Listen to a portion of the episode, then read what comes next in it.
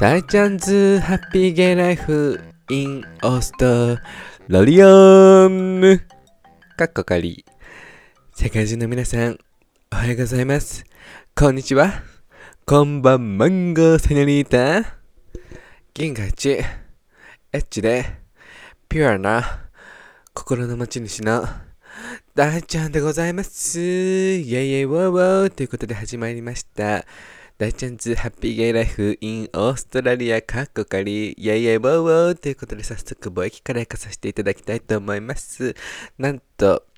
本日配信日なんとオーストラリア・シドニーではマルディグラスのメインの日でございまして、めっちゃ噛んだメインの日でございましてですね、もう、はあ、もうハピハピでございますよね。今頃オーストラリアのシドニーではもうレインボーフラッグがもう街中のそこら中にあってもハッピーで溢れているでございますわ。もう本当にね。皆さん、まあ何回もね、マルディグラスのことをお話ししたと思うんですけれども、あの、LGBTQ のこうパレードをやったりとか、そういったお祝いをする習慣でございまして、2、3週間やるのかな、そういったのって。で、今日が最終日、日曜日が最終日かな。だけど、多分パレードも、あの、例のゲスト参加してくれた美穂さんによると、多分、有料制チケットでパレードはやるのかなやらないのかなって感じなんですけど、やらないらしいですけれども、美穂さん情報によるとね。まあ、こんな状況なんでね、もしやって、そこでもしクラスターとか発生してしまって、で、そこでね、こう、クラスター発生してしまったのはもう、もちろん言い方悪いけど LGBTQ の人たちが集まったせいだっていう風な攻撃をもしかしたらされてしまうかもしれないから本当にね stay safe でマスクをつけてね楽しむことは楽しんでっていう風にこうねシドニー在住の LGBTQ もしくはストレートの人たちもお祝いしてるストレートの人たちもこう stay safe でぜひ祝ってほしいと思うんですけれども、まあ、私のその週間がすごい好きでしたねやっぱり。みんな盛り上がっているし、みんな堂々としているし、もともとね、オーストラリア、シドニーの LGBTQ の状況っていうのはみんなオープンなので、で、よりみんなオープンになって楽しんでる雰囲気があったので、多分ゲイバーとか、ちょっとしたパーティーとかは、やって、それが有料制なのかなっていうふうにも思うんですけど、もちろんプールパーティーとかね、ちょっとエッチなパーティーとかもあるんですよ。みんな水着でエッチな体を見せびらかしてるんぬかるんぬかしてるんですけれどもね。まあそんなマルディグラスが本日ということでね、まあ、いつか私は未来の旦那と、こう、養子でね、もしくは代理出産で迎えたお子供とね、私の子供と一緒にこうパレードに参加するっていう、こう、夢と野望がございまして、絶対叶えるつもりなんですけれども、ね、そんなパレードの中で、その、いろんなグループがあるんですよね。会社で出てるところもあれば、例えばオーストラリアの ANZ っていう銀行も出ているしその他の会社とかも出ているしでその中でこうファミリーの組があって子供と一緒に歩いてる同性カップルの結婚されてる方たちのこうグループがあって、それがすごいね、素敵なんですよ。もうそれ見て私はもうこんなファミリーを築いて、ここを歩きたいと思って、っていうね、そんな夢と野望を抱いてる次第でございまして、そんな本日マルディグラスでございますね。まあ、ぜひぜひインスタグラムとかツイッターとかで多分マルディグラスって調べると色々出てくると思うので、すごい楽しい写真いっぱいだと思うので、皆様ぜひ検索してみてくださいませということで、そんなちょっと今回のメインテーマなんですけれどもそんなハッピーなぼやきからのちょっとうーんちょっとセンシティブで真面目な内容になってしまうんですけれどもあのインスタグラム私のストーリーとツイッターを見てくださってる方はストーリー見てくださった方その時には多分存じ上げてると思うんですけれどもあの先日まあメインテーマっていうと先日私お仕事場でなんだろうな。すごいうん強い言葉になってしまうのでこうディスクライブしたくないんですけれども差別発言を私受けましてお仕事場で。同性愛者として生きている私がすごい差別を発言を受けたっていう話なんですけれどもそれもインスタグラムとツイッターの方でちょっとモヤモヤしてしまったのとこう、こういった状況にある人がいるんだよっていうのを伝えたくて、私できれば SNS ではネガティブなことを発信したくないんですよ。マイナスなこと、こう意見とかは言うことはもちろんあります。ツイッターとかではね。これはこんなんじゃないとか、それはなんかネガティブっていうわけではなくて、私の意見として私は発信していて、で、できればインスタグラムの方では私ネガティブなことを発信しないようにしていて、だけどちょっと、これはやっぱり、私をフォローしてくださっているこの YouTube の視聴者さん、ポッドキャストの拝聴者さんはきっと皆さん理解がある方なんですけれども、実際に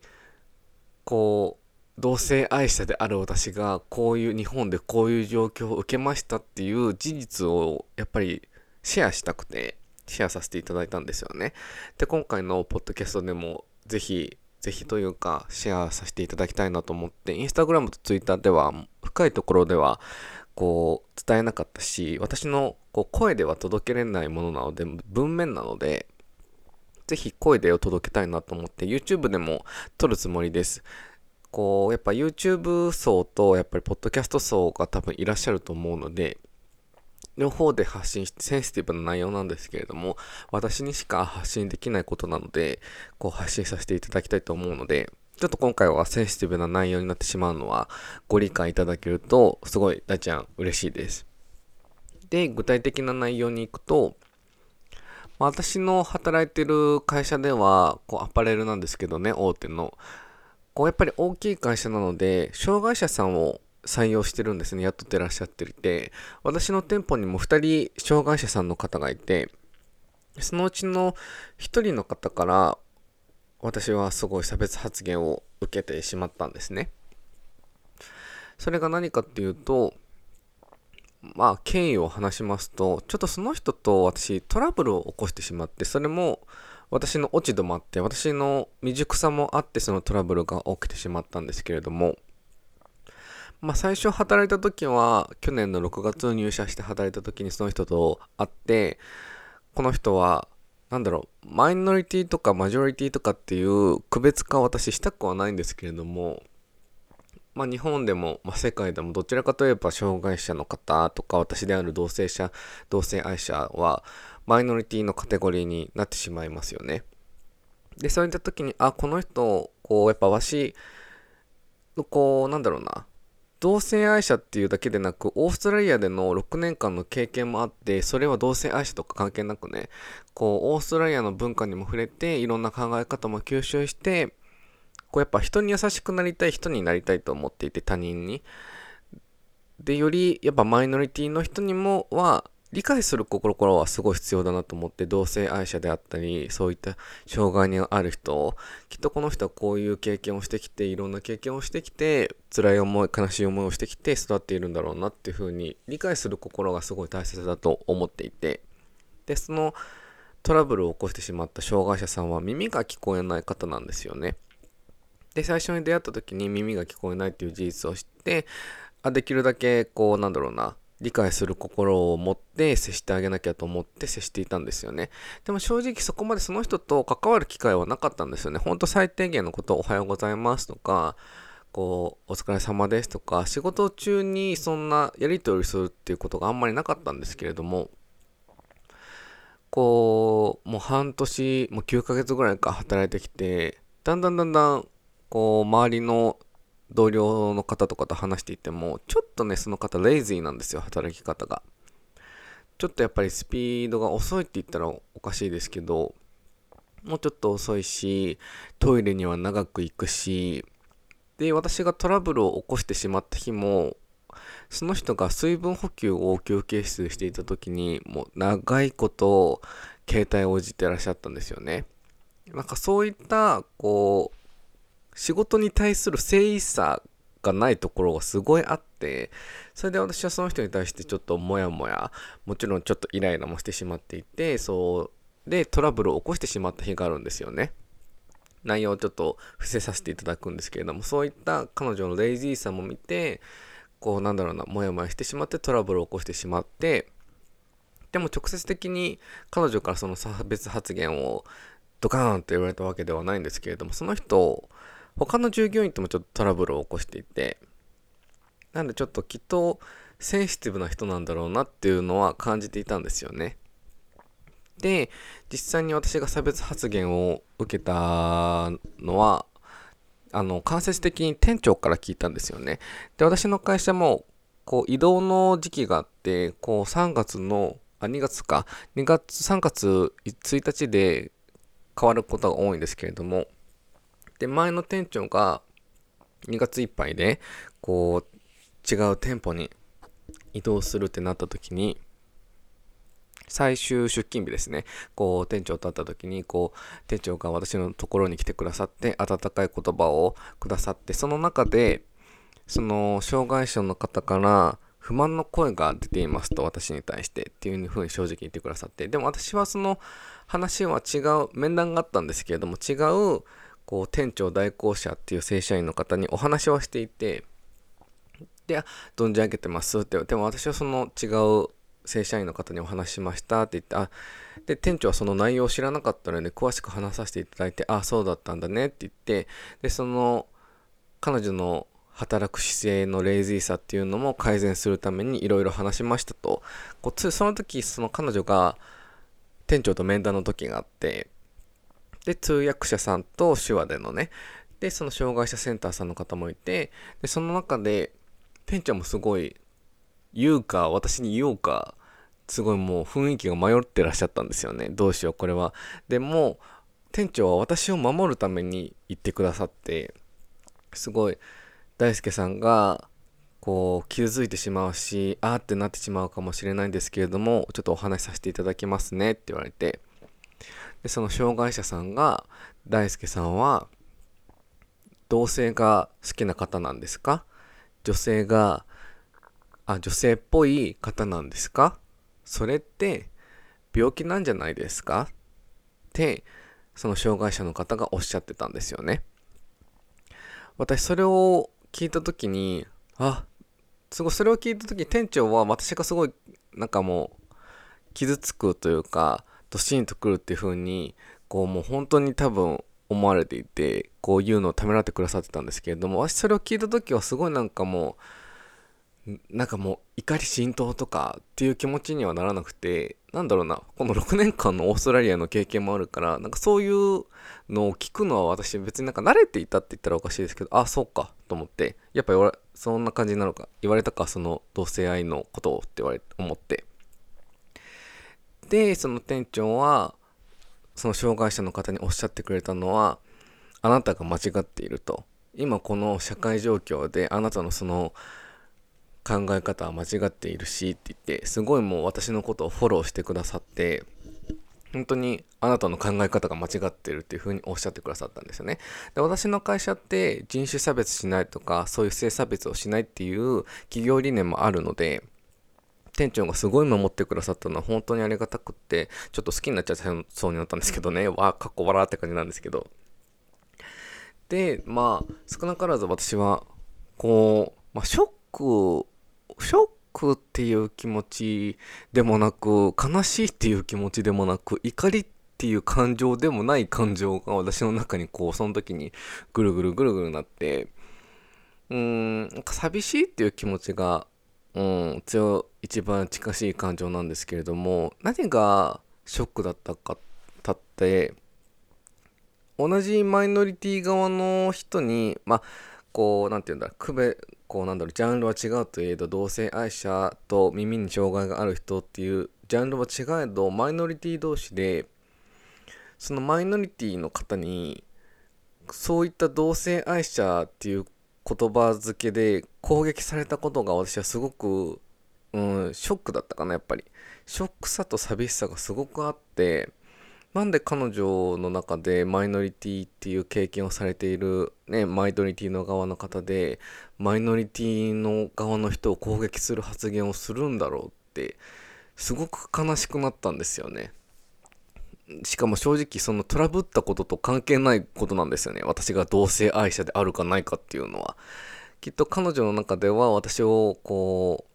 う、そのトラブったことに関して攻撃するために同性愛者を出してきたんでしょうけどその攻撃するために同性愛者をピックアップしたこともすごく悲しかったし寂しかったし、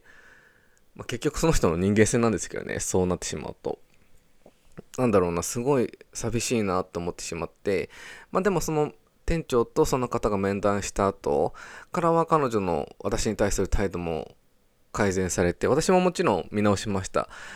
こうあダメだな大人としてダメだなと思って改善して今ねこうトラブルなんかやってるんですけれどもでプラ店長が本当にこう言い方は悪いけれども彼女は気をつけた方がいいよって言ってくださったんですよね。そう言って攻撃をしてくる人だから。何か他の問題を起こした時にどんな攻撃をしてくるかが分かんないから気をつけた方がいいですよって言ってくださって店長に最後に。でなんかもう本当1週間ぐらいかな。あでも今日5日か。本当それが本当2月の月末に言われたので本当こそっから34日ぐるぐるぐるぐるいろんなことを考えてなんだろうな、それに対してすごいネガティブってないですよ。あ、もう腹立つとか、イライラするとかっていう感情じゃなくて、なんかすごいなんかもうぐるぐるぐるぐる考えて、正直家族にはこの話をしていないし、話したところできっと、私と母と姉はきっと怒り心頭だと思うので、なんか寂しい家族にこの私が差別発言をされたことで、なんかちょっと泣きそうなんですけど、なんか家族をね寂しい思いにはさせたくないし中大輔が同性愛者であることで差別を受けてるああ悲しいっていう風になんか思いはねさせたくないなと思って。なんかこういう同性愛者であることのこの差別とかを受けて悲しいなとか寂しいなっていう感情は私だけでこう留めておきたくて。なんでだろう。急にすごい泣き、まあもう涙ちょちょぎれなんですけど、うん、なんで家族にはね、言ってないんですけど、そうなんで、でもこの件を受けてすごい考えたのは、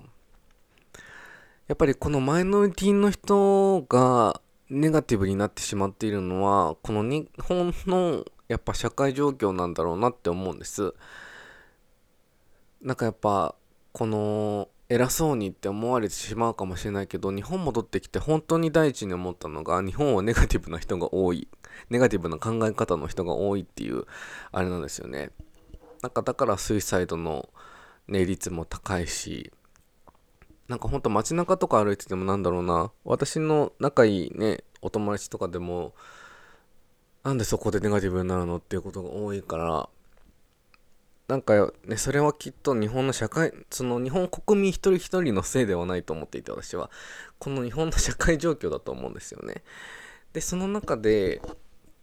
やっぱりこう、デーティングアップとか使ってても、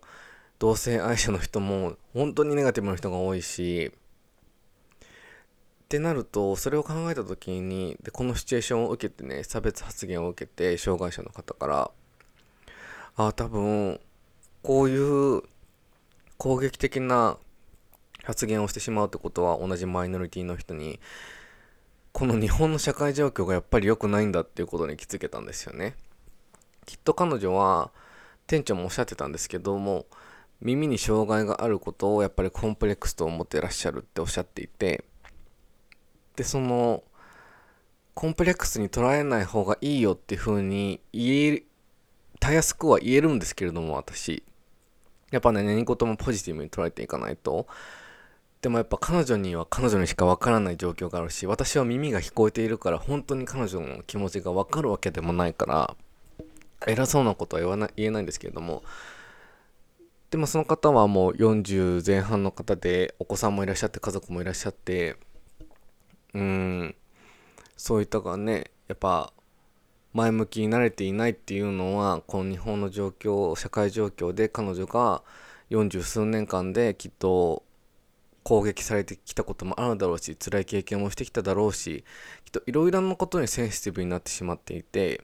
攻撃的になりやすくなってしまっているのかなっていうふうにこう改めて気づけたんですよね。マイノリティの人がやっぱり住みにくいのかなっていうふうに思ってきっと多分私がこう日本戻ってきて同性愛者のにもネガティブな人が多いっていうのも多分同じことが言えると思うんですよね。この日本の社会状況で同性愛者としてやっぱりオープンになかなかできなくて。でやっぱりちょっとネガティブな発言もしてしまうし同じねゲイとかレズビアンの方にこう攻撃的な発言をしてしまったりとかっていうのもあるんだろうなっていうふうに思って。で改めてあそういうことかこの日本の状況って気づけたんですよね。この差別このシチュエーションを受けて。なんでなんだろうね。このきっかけですごいやっぱ寂しい悲しいっていう気持ちには陥ったんですけれどもでもこの気づきを得れたことは宝だなと思って前前向きでしょ私。そう。なんであこういう状況なんだなと思って改めてこう日本に住んでいるマイノリティの人たちに、まあ、私は同性愛者の方メインになってしまうかもしれないけどでも私がこうこの同性愛者のことを発信したりとかハッピーなことを発信することでそのマイノリティである人たちがハッピーになればよりいいなっていうふうに改めて決意ができたんですよね。もあやっぱりやっぱりというか私がこうハッピネスをシェアしていって私はこういう生き方をしているよこういう前向きな生き方をしているよっていうことをシェアすることでもちろん同性愛者の人もそうだしもちろん障害者の人もそうだしストレートの人にも前向きになってもらえることを発信していきたいなっていうふうに思いました。ポッドキャストでも SNS でも YouTube の方でもあやっぱり私はこれがやりたいっていうふうにあこういう風発信をしていきたいなっていうふうに改めて気づけてあこう表上はすごいネガティブなシチュエーションを受けてしまったけれども裏返したら自分の成長できるまた一歩になったなっていうふうに思ってそのいい気づきになれたなっていう話なんですよね。なんでねこう皆様の周りにもねいろんなマイノリティの方がいらっしゃると思うんですよ。やっぱこの状況ですし同性愛者の人もそうですし障害者の人もそうですしやっぱりなんか思いやりって大事だなと思ってこう思いやりを皆さんでシェアしていきましょうっていうこう最後まとまらないのでこういったくくりにさせていただきたいと思うんですけれども テーベルバルって感じなんですけども。なんでねなんか初めてこの日本でオーストラリアでさえこんな直接的な差別を受けたことがなかったので日本でこんな差別を受けてあっってなったんですけれどもすごいいい気づきになったっていう今回の経験でした。皆様にね伝わればいいなと思ってよろしくお願いします。なんでメインテーマはねここら辺でね終わらせていただきたいと思います。で、レコメンデーションの方、今回はな、すっ飛ばさせていただきまして、すごいしんみりしてしまったのでね、本当にもう、なのでね、今回はここら辺で終わらせていただきたいと思います。皆様、ぜひぜひ皆さん、大ちゃんの SNS の SNS のフォローの方もよろしくお願いします。インスタグラムの方が、大ちゃおみ0520、大ちゃおみ0520、daichaomi0520 で、ツイッターの方が大ちゃおみでございます。同じスペルでやっておりますね。で、E メールの方が、大ちゃおみ0520、アットマーク gmail.com です。で、ぜひぜひ、ダイレクトメールや E メールの方で、大ちゃんこんなこと話してとか、質問とか、まあ、何気ない感想でも大ちゃん全然嬉しいので、ぜひぜひ送ってくださいませ。で、プラス、大ちゃんの YouTube チャンネルの方もよろしくお願いします。どんどん上昇気候でおりますので、皆様ガンガン見てください。ということで、そちらがブチ上げチャンネルでございます。ブチ上げチャンネル、ポッドキャストのあの、ページのところに URL が貼ってあるんで、そこからぜひ飛んでみてください。あの、本当にね、ほんと暇つぶしにこうつまんでいただければ大ちゃん全然嬉しいでございます。皆様の。そんなさ、私の皆様の暇つぶしのそのつまむ時間に大ちゃんを使ってくれるなんて本当大ちゃんは本望でございます。もう興奮しちゃう。イェイイェイウォーウォーってことで 今回はここら辺で終わらせていただきたいと思います。ではでは皆さん本当に寒くなったり暖かくなったりしてるからね日本は花粉もすごいです。し大ちゃん花粉とは無縁なんです。けれどもなんでねぜひお体にお気をつけてまた1週間お過ごしくださいませではでは皆さんあげなぶち上げな日々もお過ごしくださいませ。バイバイキーン